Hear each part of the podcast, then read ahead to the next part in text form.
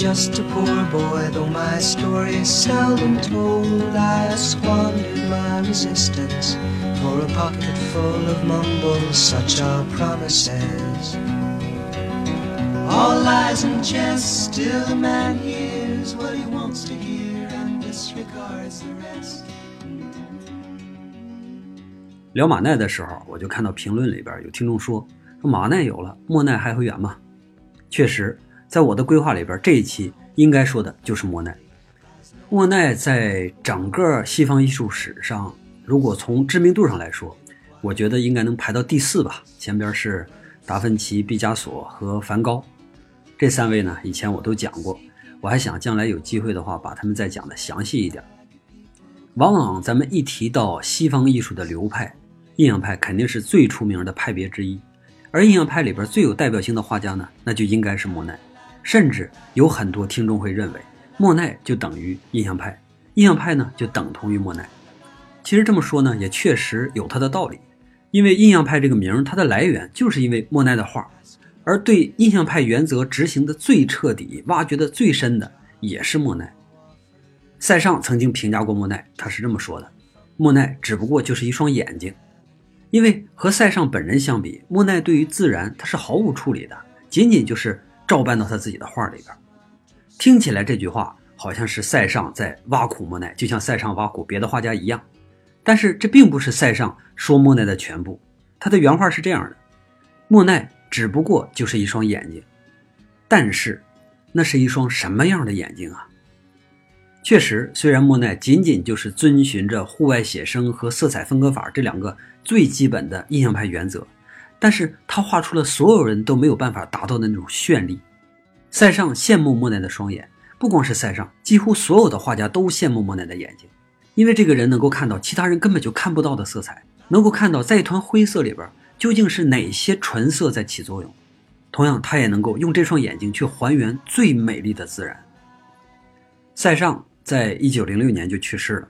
他去世之后呢，比他小几岁的莫奈又活了整整二十年。那在这二十年里边，塞尚错过了什么呢？他错过了这双卓越的眼睛，因为白内障而在一点一点的变得灰暗。但是莫奈的艺术却成就了巅峰。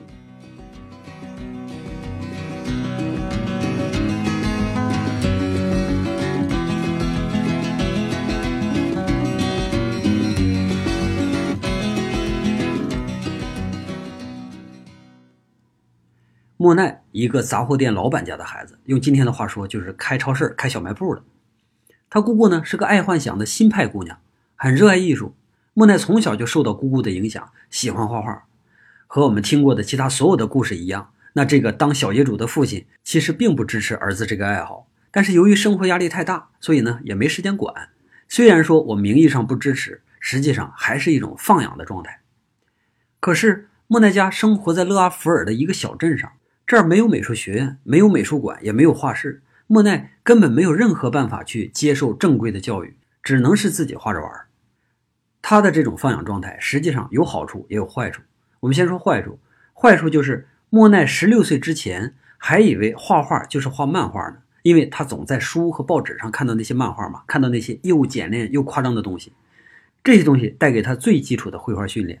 那好处呢，就是他没有被任何陈腐的绘画思想熏染过。那当他遇到第一个真正的老师的时候，他还像一张白纸一样的单纯。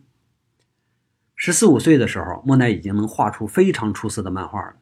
这个时候呢，他家杂货铺的隔壁开了一家木匠店。这个木匠店啊，主要经营一些家具制作，但同时他也会给一个画家呢制作画框。为什么只给一个画家制作画框呢？那是因为本地只有这么一个画家。而且这个画家也不是专业出身，曾经他也是一个做画框的，后来这个做画框的呢，就跟着巴比松画派的画家们学，学着学着就入迷了，入迷之后就彻底转行当了画家。这个人也是勒阿弗尔当地的，名字叫做欧仁布丹。以前我们讲库尔贝的时候，其实就提到过，巴比松画派的画家在法国那是第一批从事户外写生的，科罗就是一个例子。那这个布丹的老师叫特鲁瓦永的。就是另外一个代表。不丹的油画偶尔会挂到这个木匠店里边展览，他的那些画隔着橱窗就吸引了那个年轻的莫奈。莫奈不知道这些画好还是不好，他只是觉得不丹画的好像有那么一点不真实，可是又说不上来具体是哪儿不真实。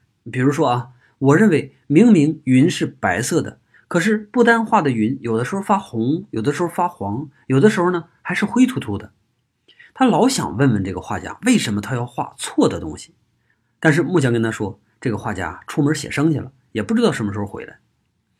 莫奈就待在那儿一直看，看了好长时间之后，他就找木匠，跟木匠说：“说我能不能也把我的画挂上去？我想跟他比一比。”木匠听完这个，马上就笑了：“这没问题，没问题，马上就给你挂。”于是呢，在一间小小的木匠店里边，著名画家欧仁·布丹和大师莫奈的双人展开始了。等到布丹回来之后，一眼就看到墙上挂的那些小漫画，说：“这是谁画的？”哦，这是隔壁莫奈家的小子，名字叫做克劳德。莫奈家的小子，他有多大了？我猜就十四五岁吧。哇，十四五岁的孩子能画成这样，这不就是天才吗？很快，这两位画家相遇了，一个二十出头的小伙子，一个十四五岁的小朋友。也不知道这个布丹用了什么样的手段，莫奈呢？几乎立刻就变成了他的跟屁虫，整天跟着他，求他讲话，看他画画，还背着父亲偷偷的跟着布丹到处去写生。偶尔呢，布丹也会让莫奈用自己的油画材料画一下试试。可是这一画，莫奈就不撒手了。后来呢，就干脆求他姑姑也给他买了一套，有时间就偷偷的跑出去画。布丹长时间的看着天空，莫奈也仰着头学着他看。布丹问他：“孩子，你告诉我，现在的云是什么颜色？”木奈说：“是白色，那它和我们调色盘里边那个白是同一个颜色吗？好像不是，它要比我们调色盘上这个白更黄一些。对，还有呢，云的边缘很白，越往中间就越灰。对，再告诉我这个灰色里边有什么？嗯，我看不出来，可能有一点紫色吧。太对了，小子，漂亮吗？漂亮。你现在看到的是真正的自然，是时光。”只有你在现场看着他的时候，他才会给你这样的感动。这就是户外写生的魅力。莫奈就偷偷的把这些他还不算太了解的话默记下来，像古人面对圣经一样那么虔诚，一遍一遍的在心里默念，然后又再次抬头看看天空，去接受不丹传递给他的那种感动。现在的莫奈当然已经不再觉得不丹画的不够真实了，相反，他也意识到了自己以前觉得不丹画的不真实，那是因为自己以前理解自然过于概念，是自己忽略了真正的真实，而不丹把他忽略的东西全部都给描画出来了。从此，这两个人的关系越走越近，就犹如莫奈和绘画之间的关系一样。不丹意识到这个孩子天赋异禀，他一定需要更好的艺术教育。于是呢，就自作主张跑到了杂货店，向老莫奈提议说：“让这个孩子到巴黎去学艺术吧。”如果不丹不来的话，其实老莫奈啊，可能早就忘了儿子喜欢画画这件事了。但是经过不丹同志正式的、反复的提醒，老莫奈突然间意识到：“哎呀，都这么大了啊，嗯，是时候该阻止莫奈再去接触绘画了。”不过让老莫奈失算的是，现在阻止为时已晚。莫奈已经中了不丹的毒，或者说他中了绘画的毒。他疯狂地迷恋着绘画，迷恋着大自然的那个光影和色彩，迷恋着调和颜料的那种快感。现在的莫奈在绘画这条路上是谁都拉不回来了。老莫奈手里唯一攥着的武器就是钱，控制住给莫奈的钱，他就一定不会乱跑。但是呢，他又扛不住莫奈和莫奈的姑姑天天的央求。终于在十六岁这一年，他答应了莫奈，让他上巴黎去见识见识。名义上是到巴黎两个月，但是呢，莫奈这小子比较爱玩赖，是吧？他一到巴黎之后就不走了。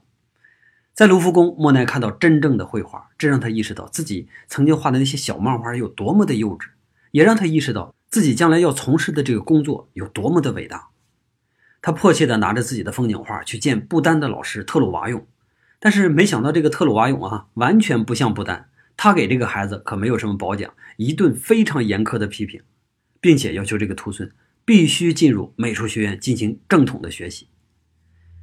莫奈当时还小，也不知道这个师爷说的对还是不对。但是好在呢，他也没什么选择。为什么？因为他根本就没钱去美术学院学习。莫奈给不丹写信询问不丹的意见，不丹说：“我知道有一个地方便宜，基础教的很好，同时呢还能画人物，你就到那儿去练一练你的素描基础吧。”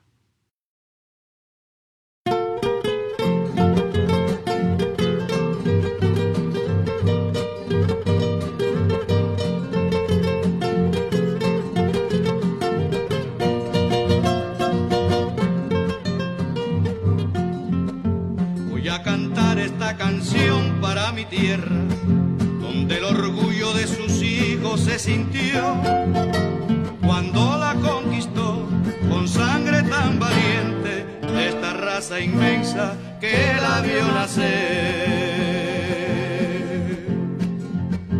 La libertad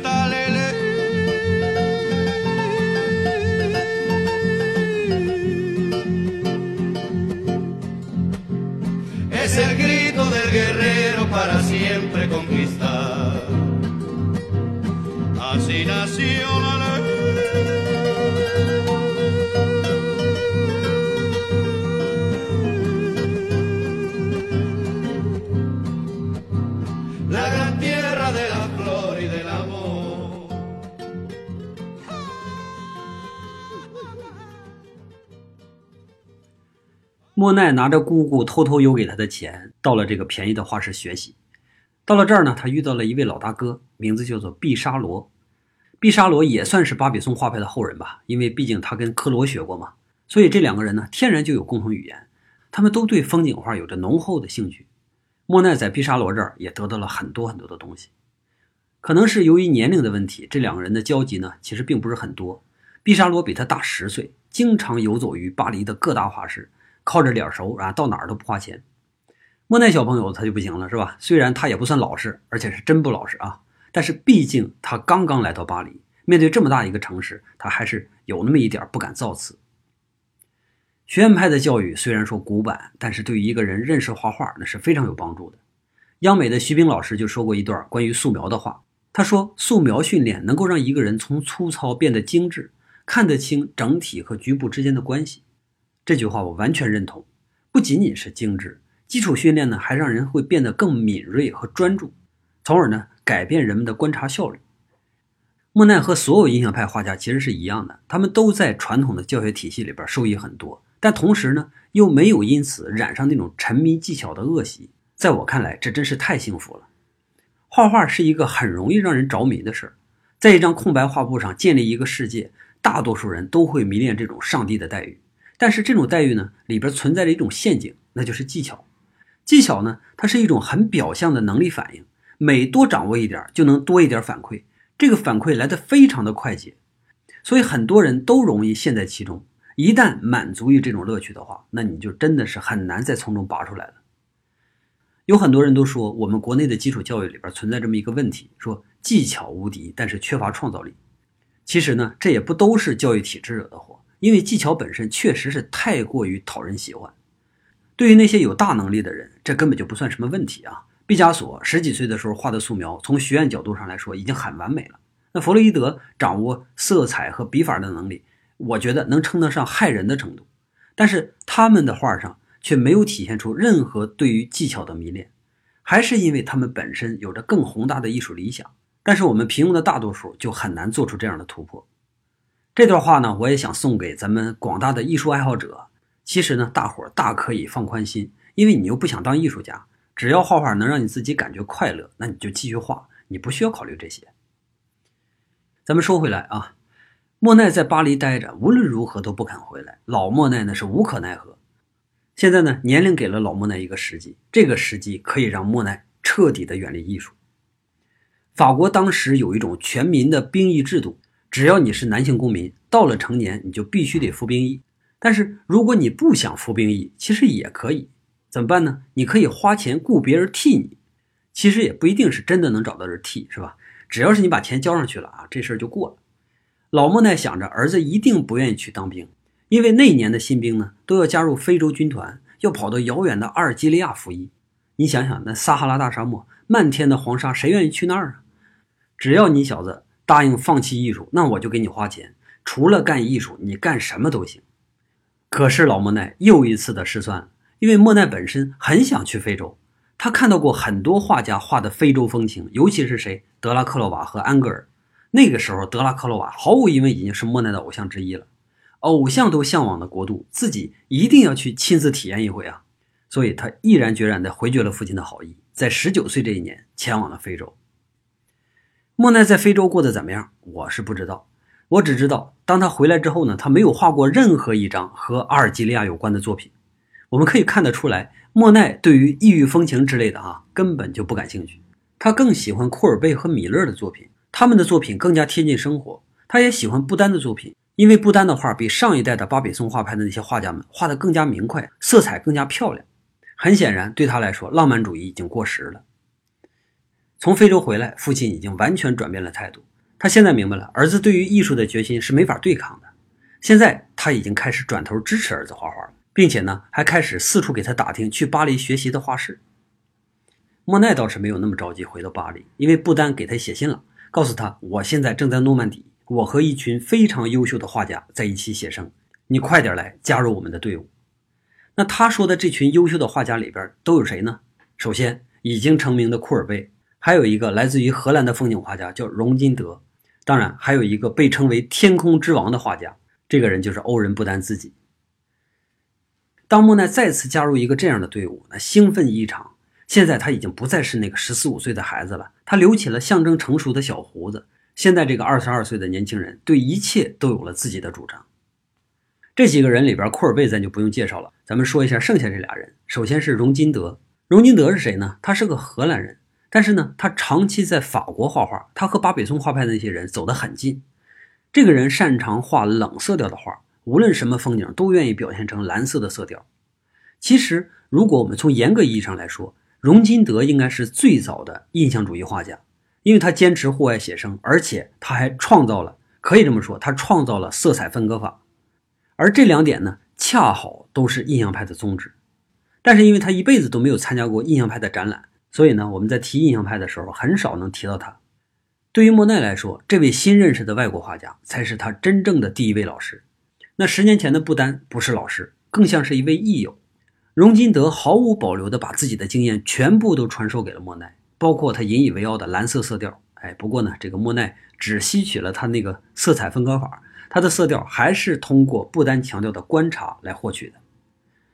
欧仁·布丹这个时候已经成长为了一位很优秀的画家，尤其是在画天空这一方面，几乎是一绝。所以呢，朋友们送给他“天空之王”这个美誉。在以前的绘画中，天空从来没有作为主角在画面里边出现过，只有布丹愿意观察这个天空每一分每一秒的变化，愿意把这些微妙的变化给描绘出来。他一直跟莫奈强调这句话：“我画的不是天空，而是这一刻的时光。”现在留着小胡子的莫奈。再一次像十年前一样仰望着天空，心中翻腾起了这句话。可是天下没有不散的宴席，再好的朋友也总有分别的时候，是吧？先是库尔贝，然后是荣金德，最后是布丹也要走了。莫奈也只能是依依不舍地离开诺曼底，回到自己的家。咱们还记得莫奈的姑姑吗？那个曾经唯一一个私底下支持莫奈的亲人，他看了莫奈写生拿回来的画，哎呀，心里那个痛苦啊，不由自主地在那儿摇头。莫奈本来应该非常相信他，所以呢，就跟他说：“你看，我的朋友们，包括库尔贝大师啊，都说我画的非常好，说我是一个绘画的天才。”可是他完全没想到，姑姑这个时候已经不再是当时的姑姑了。姑姑苦笑着看着莫奈：“哎呀，这孩子怎么长咧巴了呢？”于是姑姑就下定决心，一定要给他找个好老师，赶紧把他纠正回来。通过各方面的关系吧，姑姑给他找到了一个远房的亲戚啊，也在巴黎办画室。他把莫奈送到这个远方亲戚那儿学习，并且呢，让莫奈带上了一封信。信上是这么说的：“我这个侄子啊，小的时候画的非常好，可是现在呢，把路走歪了，一画画就是乱涂乱抹，自己觉得自己画的还挺好，还不知道从哪来那么一堆白痴朋友，也捧着他说：‘哎呀，希望你呀能够严格的教育他，不要辜负了这个孩子的天赋。’这个远方亲戚也挺够意思，是吧？他是真想帮忙，但是这个莫奈呢，又是真心的不配合。”一说起艺术，就跟人家老师较劲，动不动说着说着就把这个老师给气哭了。后来这个老师实在扛不住，说：“哎呀，这样吧，我呢有一位老师比我画的还好，而且呢他的画室还免费。要不这样，你看看上他那儿学去吧。”就这样，莫奈被转送到画家格莱尔的画室，并且在那儿遇到了和他同样的三个小刺头。这三个人是谁？估计已经有人猜到了，是吧？他们呢就是大家公子巴齐耶。以及在巴黎的英国人希斯莱，还有一个裁缝的儿子，天才小画家雷诺阿。我猜这几个人啊，之所以都能聚到格莱尔老师的画室，一方面是因为他免费，还有一方面呢，那就是因为格莱尔老师比任何一位学院派的老师都更宽容。所有的老师把那些不听话的学生都推荐给了格莱尔，这学生我真管不了，还是您老人家来吧。格莱尔这个人呢，有度量，没脾气，家境好，生活没压力。他就像一个太极高手，所有这些刺儿头到了他的画室里边，一切对抗的力气使出来，都像消失在空空的宇宙当中一样，根本就没有反动的机会。所以莫奈这些人到了这儿啊，基本上都没脾气了。那莫奈和这三个人也不是像我们想象的那样，很快就打成了一片。一开始呢，画室里边所有的学员都特别烦莫奈这个人。为什么？因为他装啊，是吧？他造作，他高傲，对吧？莫奈呢，总是会穿着一身非常时髦而且昂贵的衣服。咱们刚才说那个大家公子巴齐耶，人家都不这么穿，是吧？大多数人在画室里边都会穿上工作服嘛，因为有的时候你会蹭上颜料或者什么，行动不方便。但是莫奈就不一样，他更愿意把那些衣领啊、袖口啊系得都紧紧的，好像去参加舞会一样。在人家别人画画的时候，这哥们呢要在画室里边像老师一样背着手走来走去，一边走呢还一边打理自己的小胡子。他的一举一动总是那么奇怪，好像把所有人都激怒是他的一种乐趣一样。后来雷诺阿和他熟悉起来，了解了之后啊，就给他爆料说，莫奈啊这个昂贵的衣服其实都是骗来的。为什么他一直在打理自己的胡子呢？这就是其中的原因。因为当时的法国才刚刚步入现代，整个社会关系还非常稳定。当一个穿着华丽、留着标志的胡子的小伙子走到一家裁缝店的时候，这个裁缝们通常是不会跟他要现金的，因为在小环境里边，有身份的人他不会欠你的钱嘛。相反，这种非常舒适的购物体验会有利于这些有身份的人下次光临。等到他们在你这订多了，你再统一去结账也不迟。这就是这个稳定社会下的信用。但是这样呢，就会导致像莫奈这样的不法之徒。很容易钻这个空子，利用那些小店主的贪婪啊，或者是善意来骗好衣服穿。当然，这一定是需要莫奈有过人的胆量和演技，因为他要扮演一个随时吹胡子瞪眼的贵族公子，一不小心演漏了就会挨打。莫奈有这样的性格啊，后来他还玩了一次更大的，咱们下期讲的时候还会聊到。雷诺阿是整个画室里边第一个跟他熟悉起来的人，因为莫奈一动手画画的时候，状态就完全不一样了。他的画那么明亮透明，让画室里边所有的作品都显得黯然失色。雷诺阿就特别好奇他是怎么做到的，为什么他会在处理色彩的时候那么的大胆？莫奈说：“我这算什么呀？我还见过更好的画家，龙金德、欧仁布丹，他们的作品要比我画的好一万倍。而我本人也有幸和他们学习过，和他们一起去写过生。”画室里边听他吹牛都听得入迷呀。这些人听过的基本上都是那些非常著名的画家，是吧？安格尔啊，是吧？至少是库尔贝级别的啊，或者是那些沙龙里边的红人。对于这些边缘人物，闻所未闻。但是他们从莫奈的画上去看，这个人又不像是在吹牛，很明显他有一套完全有别于我们的很好的一套手段。慢慢的，因为作品和莫奈所带来这个新理念，连巴齐耶和希斯莱也变成了他的好朋友，再加上一个雷诺阿。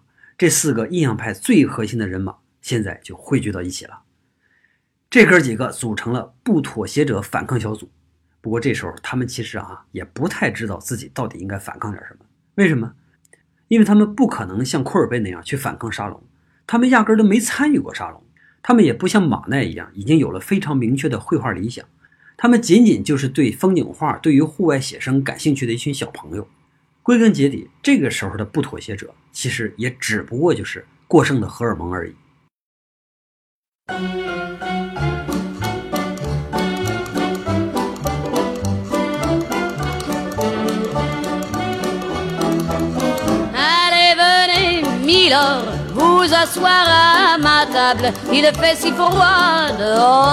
Ici c'est confortable, laissez-vous faire, milord, et prenez bien vos aises, vos peines sur mon cœur, et vos pieds sur une chaise, je vous connais, milord, vous ne m'avez jamais vu, je ne suis qu'une fille du port, une ombre de la rue. 一八六三年的时候，格莱尔老师病了，学员们被迫的要转移画室。大多数人都选择了其他的学院派画家，只有这四个人例外。他们不想再去什么画室了，因为在画室里边学的东西早就已经变成了一种累赘。在这个四人组里边，领袖就是那个巴齐耶少爷，他的慷慨，他的决断，帮助这四人组开始了自己的画家生涯。莫奈在这个四人组里边呢，像一个学术顾问，大家都对他的新的绘画思想感兴趣。雷诺阿呢是个开心果，负责调节气氛，而希斯莱沉默寡言，却也经常能够提供新的机会。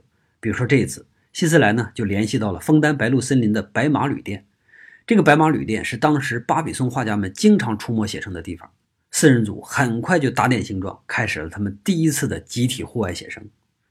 和我们想象的还是有那么一点不一样，因为这四个人到了枫丹白露，并不是去画森林的美景，而是在旅店的院子里边互相画。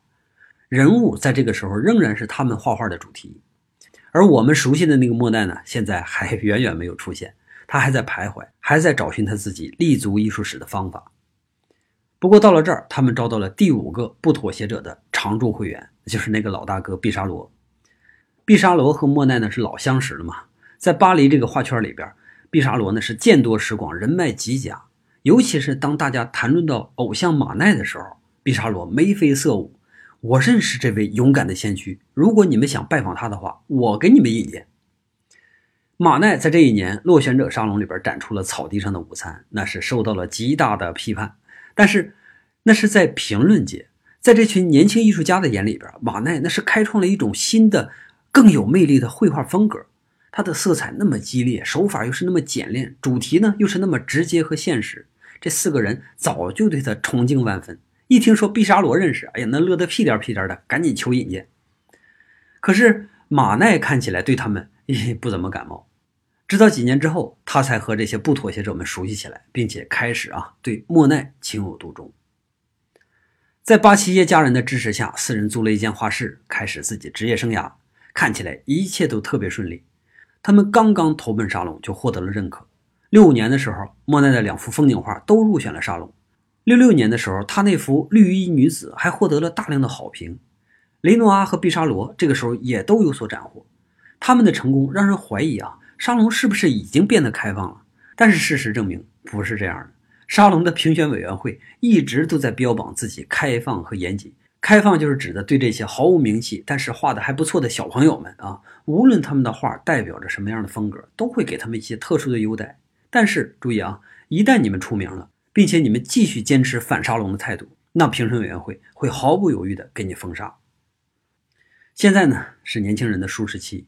沙龙的认可，朋友们在一起的快乐，再加上美丽的模特啊，一切看起来都是那么的欣欣向荣。而我们的主人公莫奈呢，他现在还根本就想不到，接下来等待他的将是真正成年人的考验。好了，这一期节目咱们就先到这儿，咱们下周见。跟大家说个事儿啊，由于今年工作确实比较多，更新起来呢确实遇到了一些困难，所以呢，我下决定找两个助手或者是合作者。能够分担一些我的工作，来保证咱们这个节目持续的、有效的，而且是优质的更新。如果你正好对我所做的这事儿感兴趣，那麻烦你给我写邮件，工作地点咱们不限制，希望能得到大家的帮忙。我的邮箱呢是张法中全拼圈 a 幺六三点 com，期待你的加入。